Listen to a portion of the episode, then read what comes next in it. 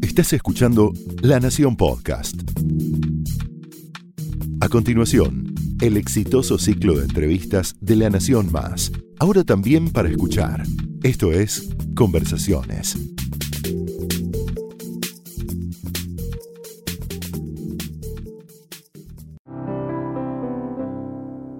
Hola, esto es Conversaciones, su segmento educativo, y yo soy Luciana Vázquez. ¿Cómo se aprende a tomar decisiones complejas, delicadas, que afectan a muchas personas, miles de personas, millones de personas? ¿Cómo se aprende? ¿Dónde se aprende? ¿Cómo y dónde se aprende a moverse en un mundo hiperexigente dominado mayoritariamente por hombres, el mundo de la corporación privada, el mundo de los organismos internacionales que influyen sobre la vida de los estados y de las sociedades y el mundo de un Estado en particular, en ese caso Argentina. Lo vamos a hacer con una mujer profesional con una vastísima trayectoria en esos tres mundos. Me refiero a Susana Malcorra, ex canciller de la Argentina, que está hoy en Conversaciones de la Nación. Muchísimas gracias, Susana, por estar hoy aquí en Conversaciones. Gracias, Luciana. Susana acaba de publicar este libro en Editorial PAI2, Pasión por el resultado, liderazgo femenino ante las grandes decisiones que es un libro interesante, es un libro que recoge su enorme experiencia en estos tres universos tan distintos y que cuenta cómo aprendió a estar ahí y a, construir un, espacio importante de, de liderazgo. Susana, vos sabés que a mí me interesa particularmente el caso de la formación de las élites en Argentina y cómo pesan las distintas variables en esos caminos cuando digo élites lo digo en un sentido muy amplio, en el sentido de personas que influyen en la sociedad de alguna u otra manera, que pesan en la conversación em, de las personas comunes y corrientes. Y hace algunos años publicó un libro que se llamó La educación de los que influyen y cada entrevista de ese libro empezaba por una pregunta que a mí me parece interesante plantearte, que es si tuvieras que elegir o que pensar cuál fue la variable que mayor influencia tuvo en tu formación, en tu camino educativo en un sentido muy amplio y formativo en un sentido, muy amplio, ¿cuál sería? ¿Es el paso por, esa, por una escuela determinada, por un colegio determinado? ¿Es la universidad? ¿Es la influencia del hogar? ¿Son las personas y las experiencias que tuviste que atravesar? ¿Por dónde empezarías a contar esa historia formativa? Bueno, yo soy una convencida que la familia es la base fundamental. Me parece que es el prerequisito, ese tejido tan fundamental cuando uno se está empezando a formar, que representan los padres, los hermanos. En mi caso yo soy hija única, así que no hay, no hay hermanos.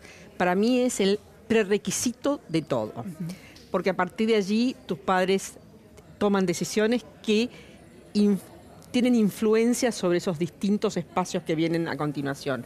Yo digo en mi libro, tengo la gran satisfacción de haber estado en un colegio que me dio muchísima cosa, muchísimo valor, muchísimo entendimiento de lo que es estar insertos en una sociedad.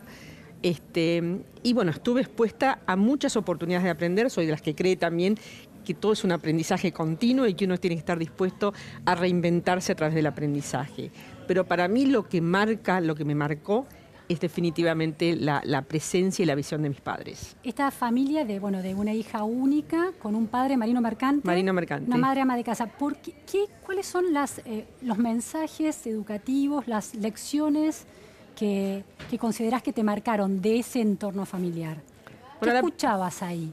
La primera cosa es un pensamiento muy hacia adelante, muy este, creyendo que había que trabajar para un futuro mejor. Ellos este, son la representación de mi hijo el doctor. Estaban totalmente convencidos que tendrían una hija profesional. Tuvieron una hija, con lo cual no había ninguna duda de que el género no era un condicionante. Ellos sabían que yo iba a lograr todos esos objetivos que ellos tenían en su mente y que iba a trabajar para ello. Este, la noción de la tenacidad y el esfuerzo. Este, las cosas no son este, no, caen como maná del cielo, se logran, se trabajan, pero esa firme convicción que desde el trabajo uno llega a donde quiere llegar. totalmente este, sin lugar a dudas. Estaba explicitado eso, no era solamente un mensaje que, se, que emanaba de las conductas, sino que se formulaba explícitamente. Explícitamente. Y que había que trabajar y había que trabajar duro. Este, una, noción de la excelencia también, ¿no? Este, que todas estas cuestiones no se lograban este, de manera sencilla o fácil, que había que trabajar por esa excelencia. Y se hablaba en esos términos. En esos términos, ¿sentías un poco de presión por esa especie de mandato y determinación familiar? Bueno, este, visto en perspectiva, probablemente hubiera algo de, presión. Era una presión que yo entendía como natural, ¿no? Este, eh, no era suficiente ir al colegio y aprobar las materias. Uno tenía eh, materia prima para ir más allá y y realmente lograr muy buenos resultados y buenos, este, buenas notas. ¿Fuiste mejor alumna en primaria y secundaria? Sí, ¿Abanderada en los dos casos? Sí, sí, sí, sí. Este, entonces, eh, eh, la, vara estaba muy alta.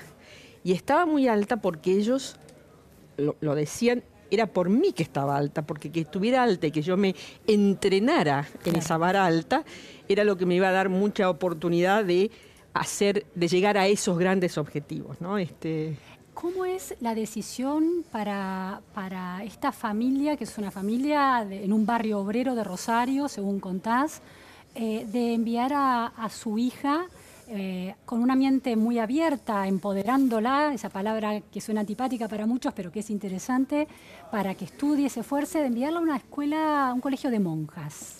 Bueno, eso tiene que ver este, con, con la...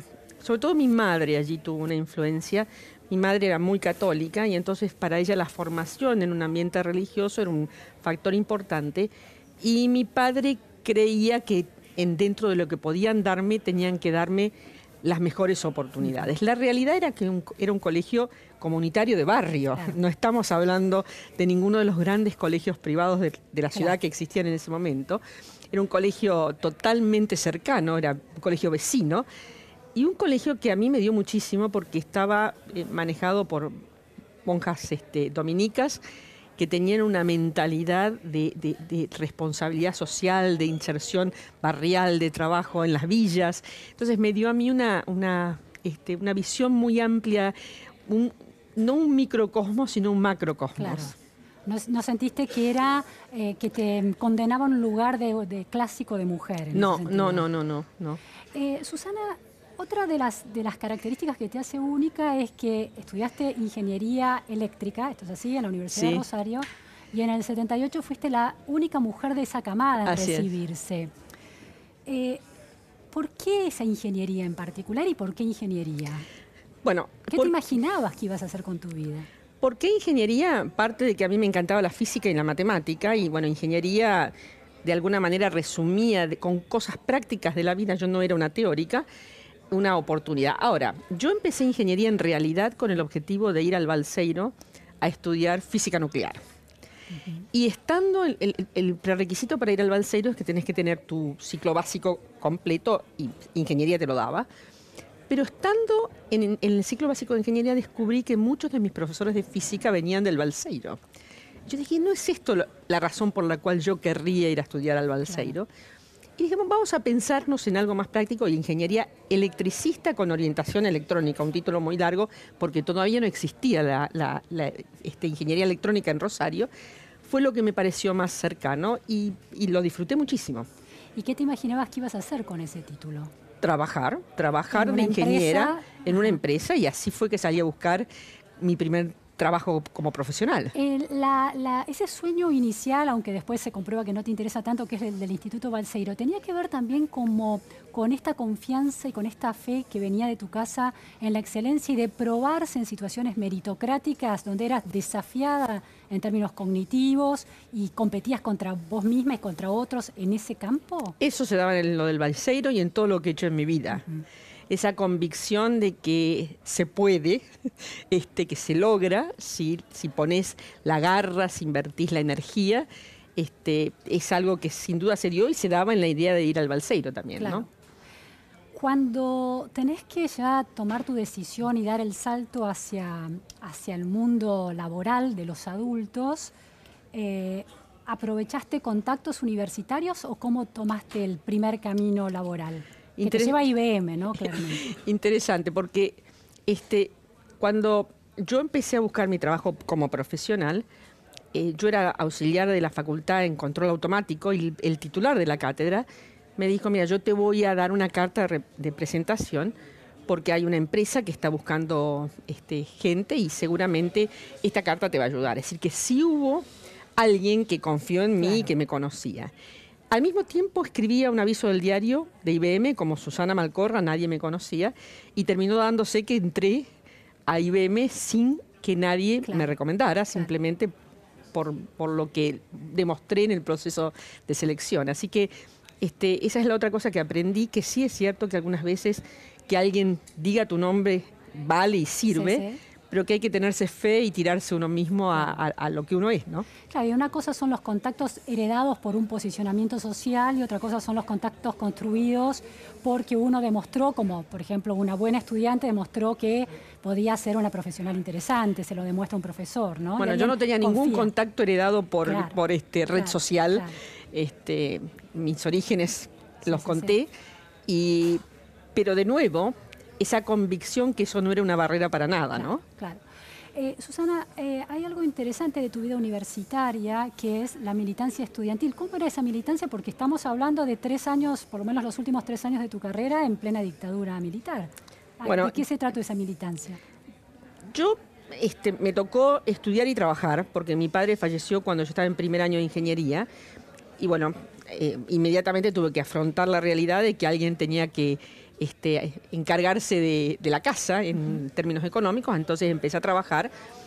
Y este, eso hizo que yo tuviera una visión de la universidad que no, era tanto ideológica, sino como el sentido de oportunidad que la, universidad representaba. Entonces, yo fui delegada estudiantil independiente, porque yo creía que tenía que representar los intereses de los estudiantes desde lo que los estudiantes necesitaban para desarrollarse en un momento muy difícil, un momento en el cual efectivamente muchos compañeros y amigos, otros colegas este, delegados estudiantiles desaparecieron, este, en un momento en el cual eh, había presiones de todo tipo, pero mi posicionamiento como delegada estudiantil era muy, yo tenía una, visión muy específica, pero interesante, era la única independiente, con lo cual todos los grupos políticos se acercaban a mí con el interés de obtener mi voto, por supuesto. Esa idea de, tu capacidad de construir diálogos atraviesa todo el libro y atraviesa este libro que cuenta que es varias cosas al mismo tiempo. Es una especie de autobiografía profesional, sin serlo exhaustivamente, pero contás situaciones claves de tu trayectoria profesional. son casos de estudios de liderazgo ante problemas de, interesantes del mundo corporativo, del mundo de las Naciones Unidas. Y también em, es una especie de libro de autoayuda profesional para aquel profesional que está creciendo o aquella mujer que está creciendo en el mundo profesional y quiere reflexionar sobre su, sobre su, trayectoria en este mundo de lo público. Ahora, a mí me parece particularmente interesante dos o tres nociones. Una de ellas es la idea de la comunicación, como llegás como CEO de Telecom, primera mujer, ¿no? De convertirse otra vez, otro hito de, de CEO, este, en CEO de, CEO en Telecom, una de las empresas que más facturaba en el año de la década del 90 y decidís poner una sesión de chat semanal con todas las personas de la empresa que estuvieran interesadas. ¿Qué aprendías y qué pensabas que aprendían los otros en, ese, en esas instancias de conversación? Bueno, la, decisión de, establecer el chat tuvo que ver con una combinación de factores. Primero lo iniciamos en el año 2000, empezaba un siglo nuevo y a mí me parecía, estábamos trabajando en una serie de simbologías que mostraban a una telecom inserta en un siglo nuevo. Entonces había una campaña en ese sentido.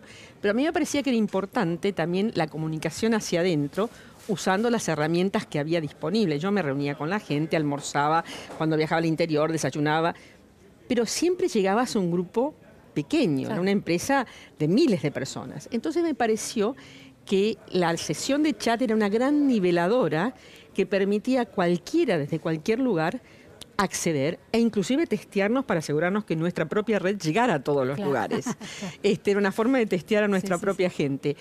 Lo hicimos en un esquema de, cualquiera que accediera lo hacía de manera, con nickname, de manera Anónima. anónima. Y me aseguré que eso fuera así, porque yo quería que la gente tuviera la libertad de expresar. Era una forma de que yo entendiera por dónde estaban las preocupaciones y los problemas. Era valiosísimo para mí. Había una estructura gerencial un poco resistente a esa. Sí, no, no, no había una.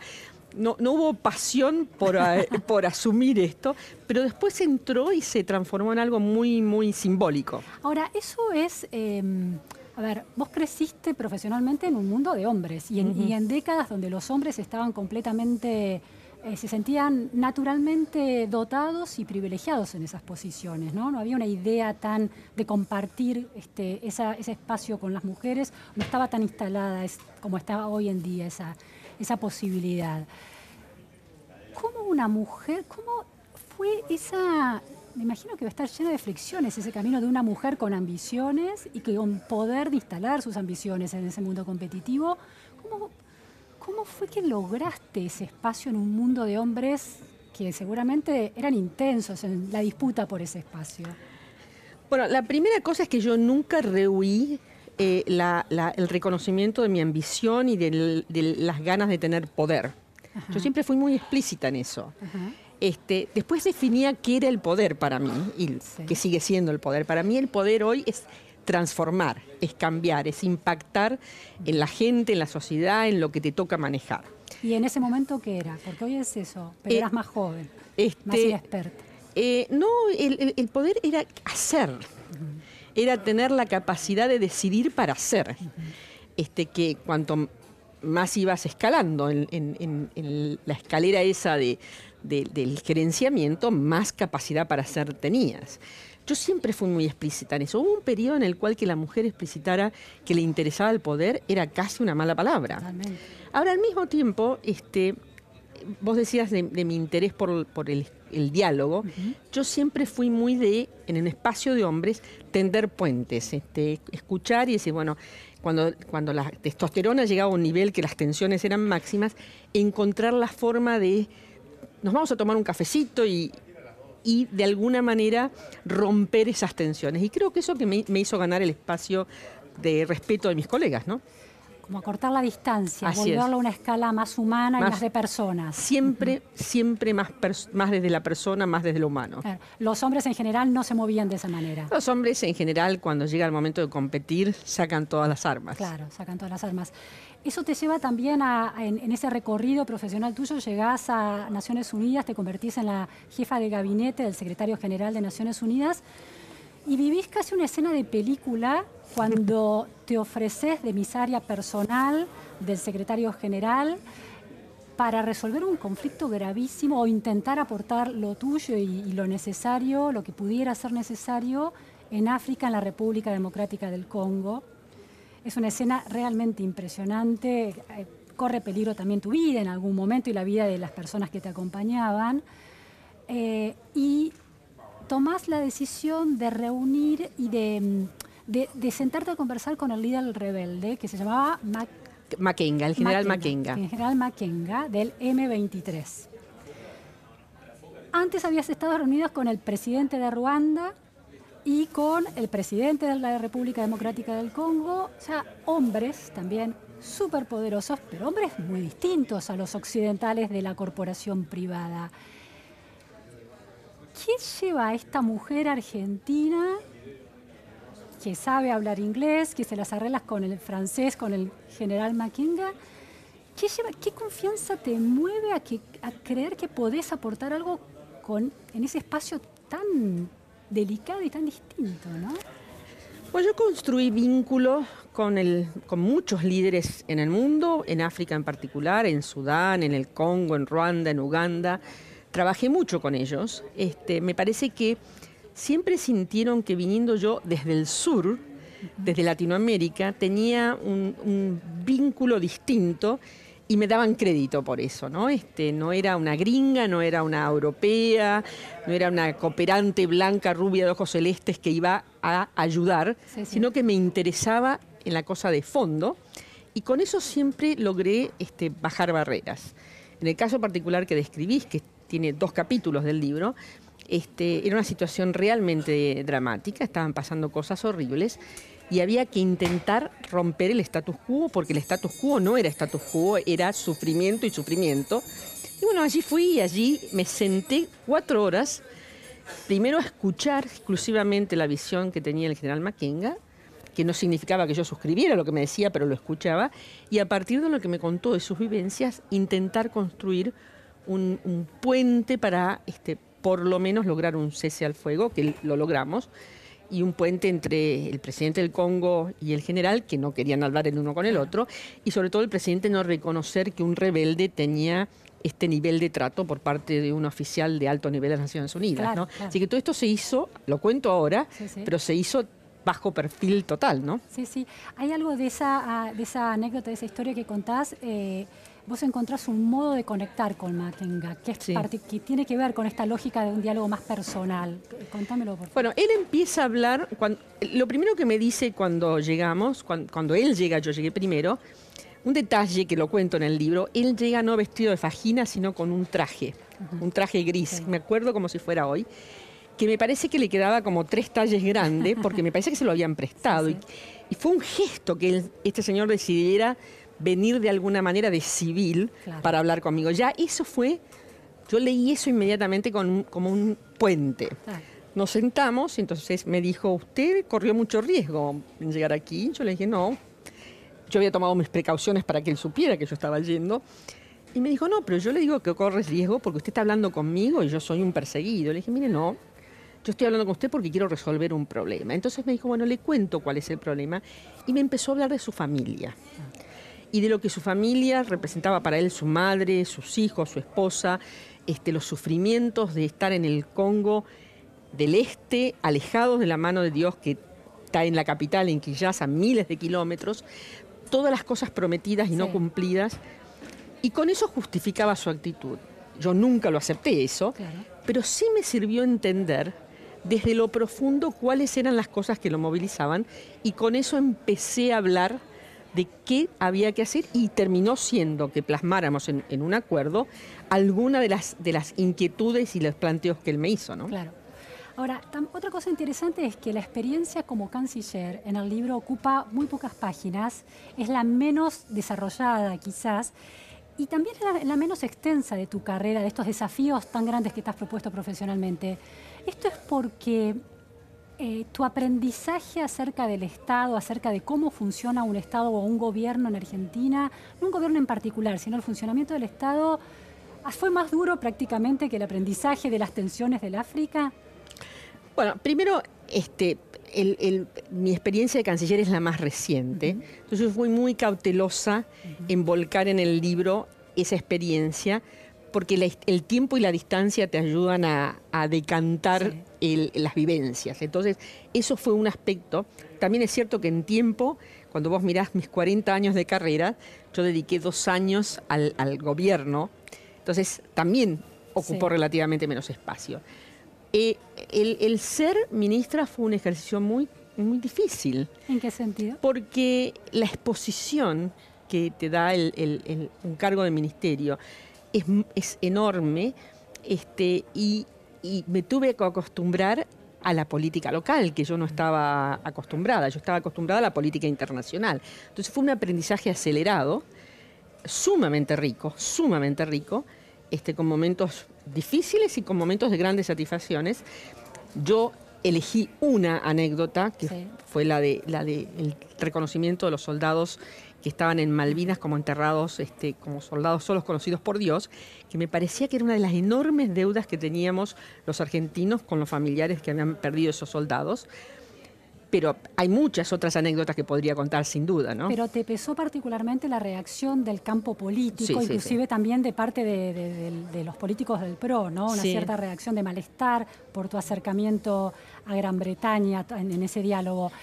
Y cuando estuviste en Telecom haces una mención muy al pasar acerca de la relación con el Estado y lo que se puede esperar del Estado, en ese caso que no se iba a hacer cargo de colaborar en el impacto que tenían las políticas de privatización en los 90 sobre los despidos de la gente.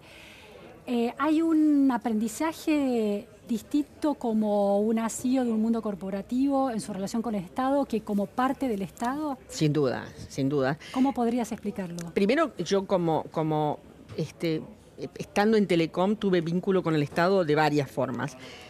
Eh, hay que tener presente que las telecomunicaciones son una, industria muy regulada, con lo cual la, interdependencia con el Estado es enorme. Pero aparte, nosotros tuvimos el periodo inicial, yo estuve en el periodo inicial después de la privatización, donde estábamos abriendo las telecomunicaciones a la Argentina. Entonces, de alguna manera, el equipo que teníamos estaba, pensaba eso también como una patriada, de estar haciendo lo que el Estado no había hecho en su momento, que era conectar al argentino perdido allá en la Quiaca con el resto del mundo. Entonces, había una responsabilidad muy grande de parte de nuestro equipo de, de entregar eso que estaba tan pendiente. Entonces, esa fue una forma de relación, un vínculo complejo, como vos bien decís, era una transformación muy grande donde había que tomar decisiones respecto de gente y eso el Estado no lo asumió de ninguna manera, lo transfirió a la empresa privada, entonces intentamos hacerlo de manera responsable. Ahora, cuando vos estás en el Estado, tenés responsabilidad de política pública. Entonces, tus experiencias en el sector privado te sirven, te sirven para que los procesos de decisión sean los más eficientes posibles, pero nunca es lo mismo. Porque cuando estás en el Estado, la política pública tiene una, un impacto en la sociedad que vos tenés que considerar. Entonces, no es gestión por la gestión misma, es la gestión asociada a la política y a lo que eso representa para aquellos a los cuales estar sirviendo, ¿no? Te planteo la última pregunta. ¿Crees que eh, lo que le faltó, lo que se le reprocha a este gobierno de CIOs, como muchos lo llamaron, es precisamente tener en claro el impacto de las políticas abstractas, financieras, macroeconómicas en la vida de la gente? Pues yo me cuido mucho de las definiciones en blanco y en negro. A mí me parece que este, es muy bueno que haya gente del sector privado que se decida a lanzarse a la arena pública, pero hay que tener en la conciencia de que 2 más 2 en el sector público no necesariamente es 4, puede ser 3,95 o 4,05 en mi mente matemática.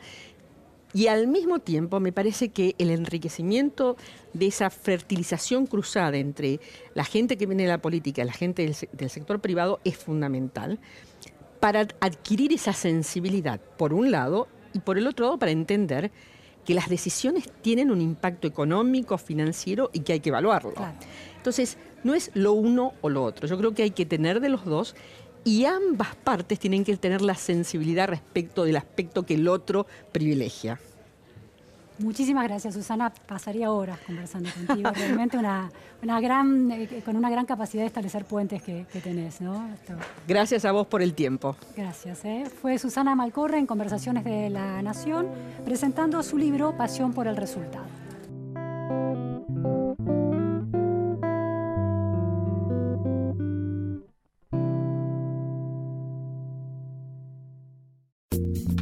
Esto fue Conversaciones, un podcast exclusivo de La Nación.